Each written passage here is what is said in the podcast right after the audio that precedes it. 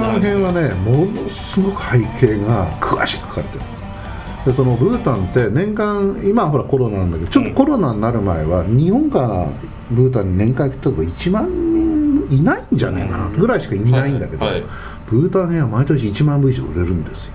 つまり行く人よりも売れてるわけ。行くのにちょっとあれがあるからちょっと面倒高いしあれがあるから本としてそうそう読む人もいれば、もちろん資料として買う人もいれば、でも読み物としても面白い。いや俺もねそう思うんですよ、あのーめちゃめちゃ用意してるけど、まあ、昔とか、あのーネネットもないから読む本もねえなと思って、ちょっとねビーチとか行った時暇なわけですよ、で地球のことだけフィリ例えばフィリピン編とか持ってるんですよ。シーフィリピンに行って、暇だなと思ってフィリピン編読むじゃないですか。でパッと見たらいろいろ書いてあるんですよ。あのそれずっとなんかフィリピンの歴史とか学んじゃってさ。そうそう。なのそれとかね。いやいやよ。いやちゃんああれちゃんと書かれてますよ、ね、ちゃんと書かれてる。ちゃんとそれでそのもちろんあの辺の歴史とか背景とか文化はそれぞれ専門家の人に原稿を頼んで。あなそれをまとめて。うんまとめてるわけ。だからそういう意味ではその普通のガイドブックのようにいわゆるトラベルライターだけが書くんじゃなくてやっぱ専門家の大学の先生だとか博物館とかそういういろんな人にえ書いてもらったりしてるから,、うんそういう意味ではすごくその奥の深い、ん。えー意味のある情報が入ってるし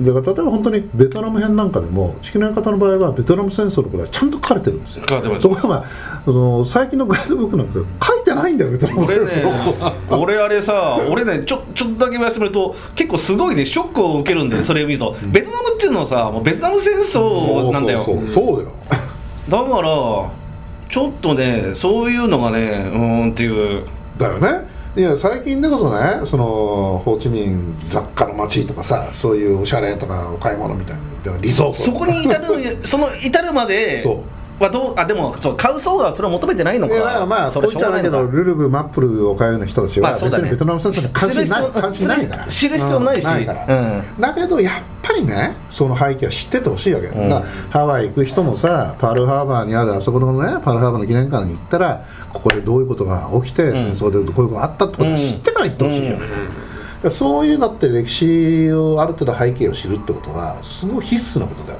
て、だからまああのドイツじゃなかったそのおポーランドなんか行ったらアウシュビッツなんか行った時だってねちゃんとその辺の歴史は知ってから行ってもらいたいよね。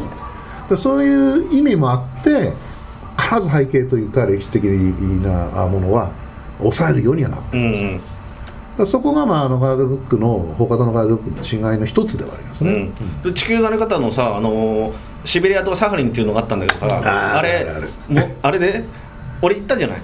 はいはい。あの仕事で、はい。白で。薄いんで薄いのね、でいいこと書いてあるのよ、はで、まあ、売れないなと思いながら読んで。それでそれでね本当に俺俺の参考資料にもしてんだよ本の。で中の今言ったように歴史のこと書いてあって素晴らしいのよ。ね。素晴らしいなと思ってその後全然更新されないんだよ。あの改訂されないんだよ。それで当時してる名前は出さなくてちょっとたた地球の相方作ってる人に聞いたらなんであれ作んないんですか？ってめちゃくちゃいいですよ。そしたらいや売れないんですよ。やっぱり売れないんだなと思って。いやねそれはね本当悩ましくてね。いい本なんですよあでれもねほらビジネスだからさ。そうまあそれはありますよ。売れないのは作れないからね。だでもねでもねやっぱりねそのまあいくつかの理由で、まあ、取材が困難な地域の方はできないんだよ。例えばリビアってタイトルがあったの、はい。でカダフィが元気な時のリビアをリビアってのはその遺跡もいっぱいあるし、うん。カダフィが前世の頃はめちゃくちゃ治安も良くて旅行しやすかったあの独裁者がいる国は違うんだよ、そうそう大体そう。昔のキューバもそうだねそうそう。でその昔のそのヨルダンじゃねえやあのレバノンとか昔のシリアとか、うん。全然良かったんだけど、うん。でそのリビア編があるんだけどもう取材なんか行けないリビアなんだ、うん。うん。でパキスタンなんかもそうよ、うん。パキスタンも、えー、と10年ぐらい前に海底版出したんだけどそれ以外全然行けない、でアフガニスタンも昔あったらしいんだけどもっとそうじゃない。何かと一緒だったんでね。パキスタンアフガン。なんかありましたね。でだからやっぱりねその取材困難な地域は取材出せない。でやっぱりその後売れないとなるとそのいろいろ手を変えしながら考えるわけで例えばそのポーランドっていう国のねポーランド編って本当はポーランドは奥も深いんでポーランド編だけでもその一冊できるだけの奥深さあるんだけど、うん。やっぱりそれだと売れないんです。よ、うん。でそれでしょうがないんである程度のボリュームにしてある程度の値段をつけているためにあのチェコスロバキアポーランドとかするんだけど、やってました。だけどねその3国回る人ってまずいないん俺もね、いや、俺も買うときにね、図書館で借りる、あるあるいは自分の自腹で買うときに、そそこなんですよ、いらねえだろ、この行かないときにいらねえだろみたいな、そうそうそう。だけどしょうがないやんわかるよ、だからこっちは分かってるから、そら、くっつけなきゃ売れないよなとか、そ微妙なんですよね、くっつける場所がういね。やそうそう。それとねあとはあの値段プライスプライシングって僕が社長になってから始めたんだけど、はい。値付けをものすごく変えたのよハワイだとかグアムだとかあるいはシンガポールだとってこれライバルすごく多いからあそのあんまり高い値段だと売れなくなるわけ、はい。だからハワイなんか分厚くても意外に安いんですヨーロッパ編もそうじゃないですか、ヨーロッパね。インドもとところがブータンとか、あるいは中南米とかってライバルないからあんまりその地球の寝方の中でも売れ売れないそのマイナーなところ買うじゃない、うん。全部高いんですよそう そう1760円とかそう大でさ分厚い隣のアメリカとかさ1200円とかふざけんなと思いながら。いやだからそれはマーケットにいや俺じゃあ俺の中では違うんですよ。発行部数の違いだと思ってるんですよ。いやまあもちろんそれはするのがやっぱり少なければうん高い値段つけなきゃいけないから。だからページ数なんですかさっき言ったそのシベリアとサハリンなんて薄薄い薄いんだ。でもね高いんだよ。そうそれ買ったんだ俺。それは俺だってシベリア行く時にちゃんと買いましたよ で情報もさらに大したことないんですよね。大したことないでもネットで調べてもやっぱり大したことないんですだったら俺自分のあれじゃないけどじゃあ、まあ、俺も俺の方も情報書いてないけどじゃあ俺がいろいろ書いてやろうと思って。いやだからそういう意味ではねそのビジネスとしての地球の方をその、まあ、維持するためにはいろんな細かなそのノウハウとかテクニックがあってだから本当マイナーな地域は値段を上げてその改定の頻度もまあ2年とか3年に1回するとか、で売れてる国はまあ毎年うん。こまめに変えて値段も上げなくていいみたいな。そういうようなその細かな細かな国ごと地域ごとの戦略っていうのを考えてやりましたよね。あれその例えばマダガスカル編ってあったじゃないですか、うん。マダガスカル編。でマダガスカル編とかやっぱりマイナーな国に出るとやっぱり俺は小躍りするわけですよ、うん。ついにっていう。あれって会議かけられるんですか？まあ一応出したいっていうような意見があったりしてああだこうだ言いながら出す。あれってなんですか？日本人がその国に言ってる数もまあもちろん調べながら。調べて。マーケットであの、まあ、いろんなテーマ会議やって、うん。こういうのをやりたいとか。それからね実はタイトルを変えてみるっていうのもあるんですよ例えばあの昔、えっと、ドイツのヨーロッパのロマンティック街道とミュンヘンっていうタイトルがあったの、当時そのロマンティック街道っていうのは日本人にすごい人気で、うん行く人も多かったんだけど、だんだんロマンティック街道自体があんまり人気がなくなっちゃったせいかあブームのねうんそれでそのロマンティック街道とミュンヘンのタイトルも売れなくなっちゃったんですあなるほど。これでなんか南ドイツって書いたんだよ。あったあった。そしたら売れるんだよ。あった南ドイツ。あれそういうもんだよタイトルってすごく大事で。確かにね。で中国なんかでも、えーっと紀州、えー紀州省と四川省と紀州省と少数民族みたいなタイトルがあったの。はいはい。でこれも売れないわけ。で変えたのは生徒救済校霊校。あいいですね。それあります売れそうそう売れそうそうなんだ。あそれも会議にかけてうんタイトルもまあまあまあ担ちょっと当変えたいとかいうので、まあ、へその編集部やなんかで揉んでじゃあタイトル変えましょうと。あれなんです。売り上げが落ちた時に考えるって感じですか？色考える。で初版の事情ね。で例えばその最後の方に僕が地球の方社長の最後の方にやったやつで面白かったのはあのシリアレバノンヨルダンあった。ありましたね。でももうシリアもレバノンも危なくて行けない。し 取材なんかもう無理なんだ。でもヨルダンは治安がまだいいのでペペトロあるしでヨルダンだけは旅行もできたんで、ヨルダン編だなと思ってでもヨルダンだけだとなんなんで絶対売れないよでねペトラ遺跡っていうのはありました行く人の9割が行くんですよ、うん。はでペトラ遺跡だけで90ページぐらい作って、はいでペトラ遺跡とヨルダンってつけるんですよ、でこれはやっぱインターネット対策なんや。つまりどんなにインターネットが好きな人もペトラ遺跡で90ページの情報をネットから引き出すのって大変だよまとめてくれた方がいい。まとめて地図とかのそれで行く人はね。でそうするとね本ができるわけよ、うん。そうするとやっぱ俺もペトラに行ったから思うんだけどすっげえ行っても面白いの。なるほどね。だから行く前に読んで面白くてうん。現地でもいいし役に立って。帰ってきてからも楽しみなの。うんうんだそうやって深掘りしていくのがもう生き残りだなと思ってうね、深く深深く掘りたいわけ、うんだから例えばその昔ながらね通り一遍の情報でよかったんだけどネットが出てくるとネットはね広く浅く集めるにはすごくいい媒体でも深掘りするには向いてないんだよ、うん。だって何ページも見たくないじゃん。そういうことなんですよ、うん。だから例えばアンコールワットだったらアンコールワット遺跡の言葉を50ページ書けばさ、うん。それは勝てるわけよ、うんうん。そういうことね。そういうふうに多分これからなっていくと思うんだよね、深掘り。あで最近あの地球の方の東京っていうのが出たんだけどあの東京のコンセプトもそのとにかく新しいものは追い追わないと。古くて変わら変わらないネタだけ追っかけるっていうやり方をすると、うん。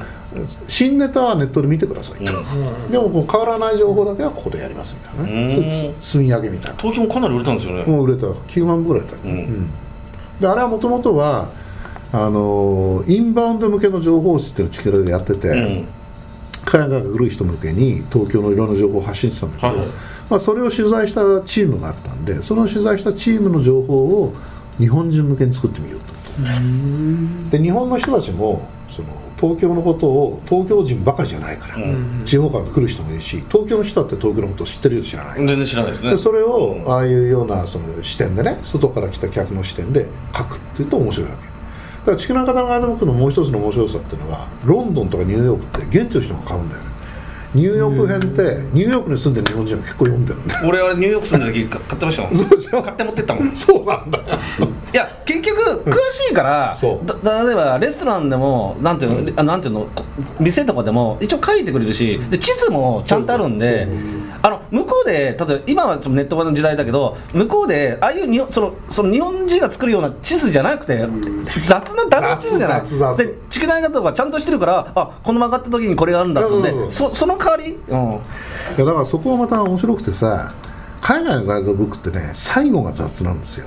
ロンプラなんてロンリープラネットも典型なんだけどそのアクセスなんてねそのバス停から徒歩5分みたいにしか書いてない。の、うん、そうそうそうそうそう、うん。だけどあいつらは英語ができるからみんな英語はみんなできると思い込んでる、うん。聞けばいいじゃんと思ってるわけ、うん。でも日本人はその英語できないからバス停から徒歩5分じゃダメなんですよ、うん。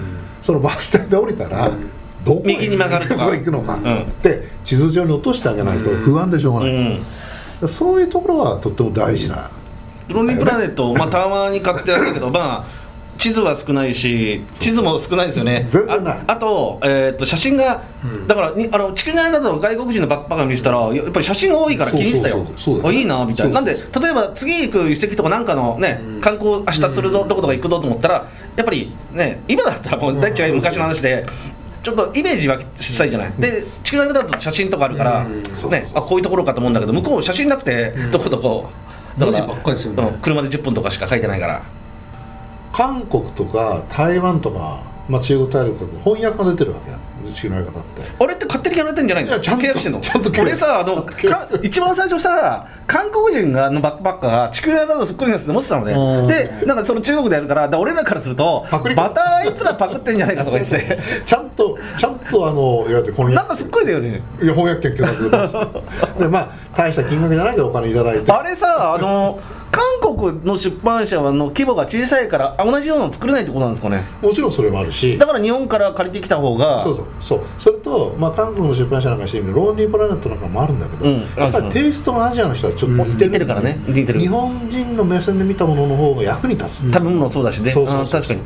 だからね面白いのがねあのーまあ、韓国人のバックパッカー増えたのいつだ？90年代終わり、そのぐらいからそのまあその本を持ってるのあるんだけどまあまあ中途半端なバックパッカー宿とかに、まあ、韓国人のバックパッカーがなんか日本人と同じ勝ち合うんですよ、でいろいろ聞いたらまさしくその情報が同じだから そうそうそこでその要するに、う。ん、日本人がこの辺の値段安くて居心地いいところっていうのをそのまま韓国でばっ あのあれに書いてあるから韓国人も同じ考えで来るから買っちゃういや喧嘩とかしない。仲いいよ、東洋人同士だから。仲仲いい、韓国人の仲いい、うんそうなんだよだからまあそういうところもあったりね。だからやっぱりいろんな面白いところがあるよね、その。うんまあガイドブック作りの観点からしてもねそれなりに苦労はもちろんあるんだけども、でやっぱこのお店の選び方とかってやっぱなかなか難しいんだよね。やっぱどういうところがその、まあ、日本人のテイストに合うのかっていう、はいはいはい。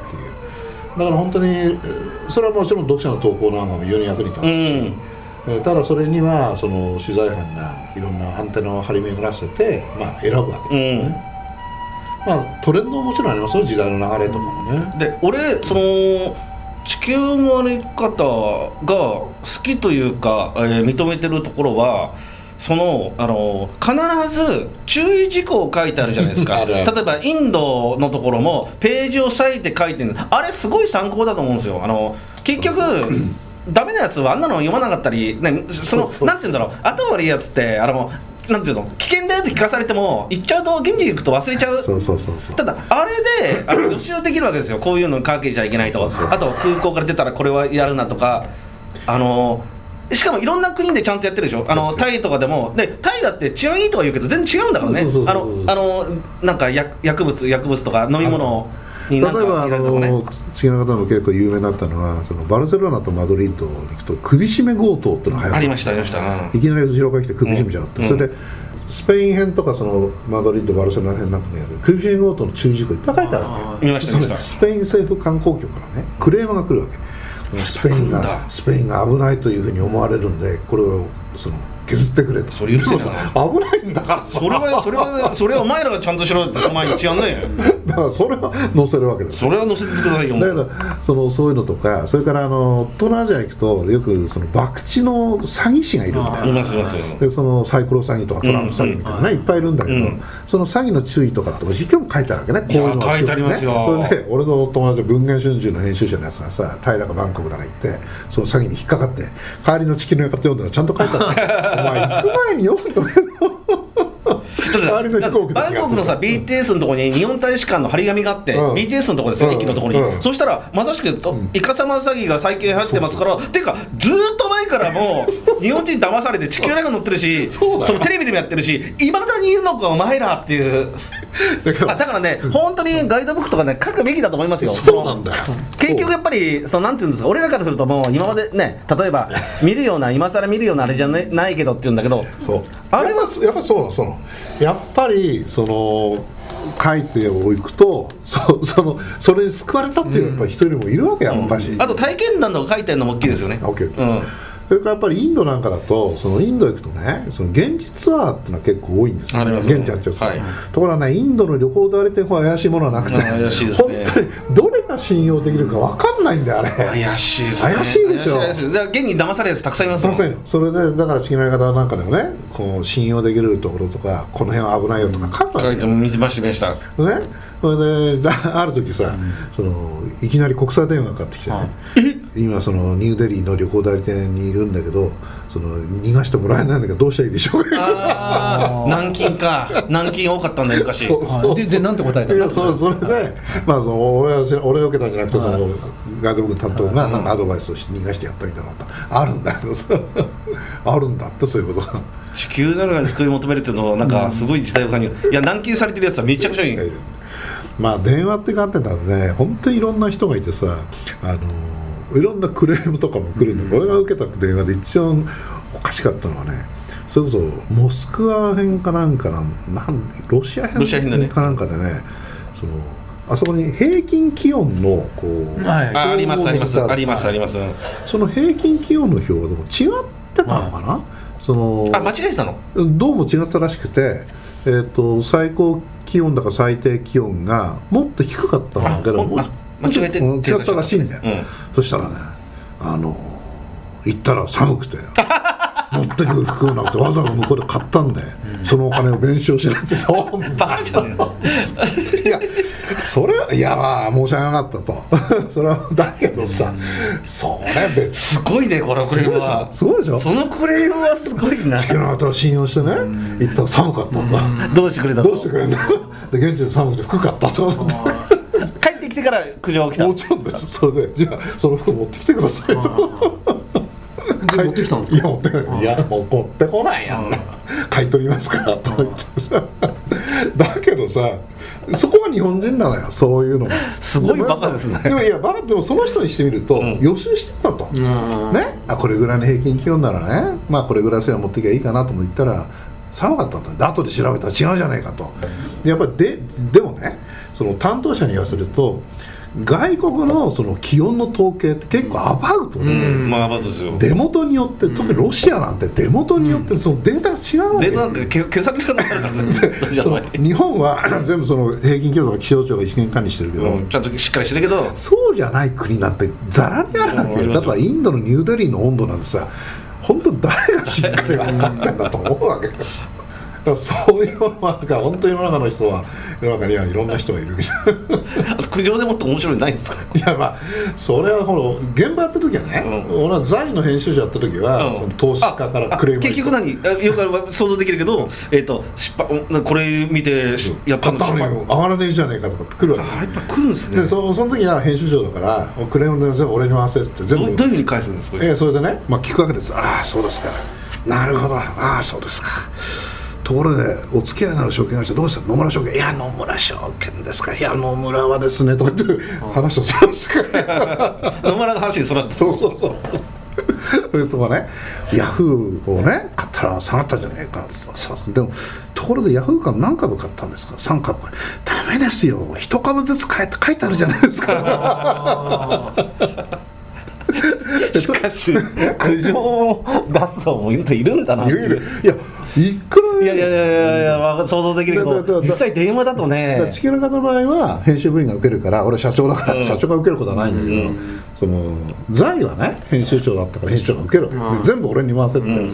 で受けてて大体ああいう人たちは聞いてあげれば納得する、聞いてほしいわけだ。要するに金損したからそうそうそうそう。の怒りをどっかにぶつけたいわけぶつけたいみたいな、ね。ちょっと文句言ってやろう。そうそうそうで地球の 地球のやり方よくわかんな。い例えばヤフーなんかでもさ「ヤフーでその人あそうですか実はね僕も買ったんですよ」とかさ悔しいですよねみたいな。そうそうそうそう。ああなたあなたもかみたいな感じそうそうそうそう。被害者同盟みたいな。あそっちのおかあの経済的なものが結構嫌だかもしれないね、まあね。あの苦情は、まあまあまあ。だからまあその旅行の方、まあ、クレームってのはいろんな人がいてさいろんな受け止め方があるから結構その問題になったのはそのフレンドリーなねその宿みたいな感じで本当にそのセクハラにあったとかそのその何家主が夜忍んできたみたいなあ女の子の部屋にねとかって。本当にあったんだよねそのうんそうあのうん。聞いたことあります。そうでしょ、うん。でそういうのはちょっとやばいからさ、そういうのはじゃあ次の号からね、その宿消しましょうそうですね。なるわけよ丁寧にその宿の紹介の下に PS って書いてありますよね、そうそうそう。あの何年に行って。そうそうそう。あのうん。あれああれがね結構ね面白かったのよ。あみんな一応褒められてるけど私いつです泊まりましたけどえっ、と旦那ね旦那女性ですけどセクハラされましたとか 注意した女性の方は注意した方がいいですよ。あれ結構見るのね面白かったね。あとねこんな出来事だったの。これバンコクだったって記憶してるんだけどバンコクなんかのいわゆるゲストハウスねそのゲストハウス結構地球の館に長らく載せてたんだけどある時そのゲストハウスに泊まったって人から投稿があってね、うん。そこにそこは地球のやり方をその勝手に電子化して配ってる、うん、勝手にね。それでその明らかに著作権法違反だけど、うん。それで電子化して電子化したデータをしかも売ってると。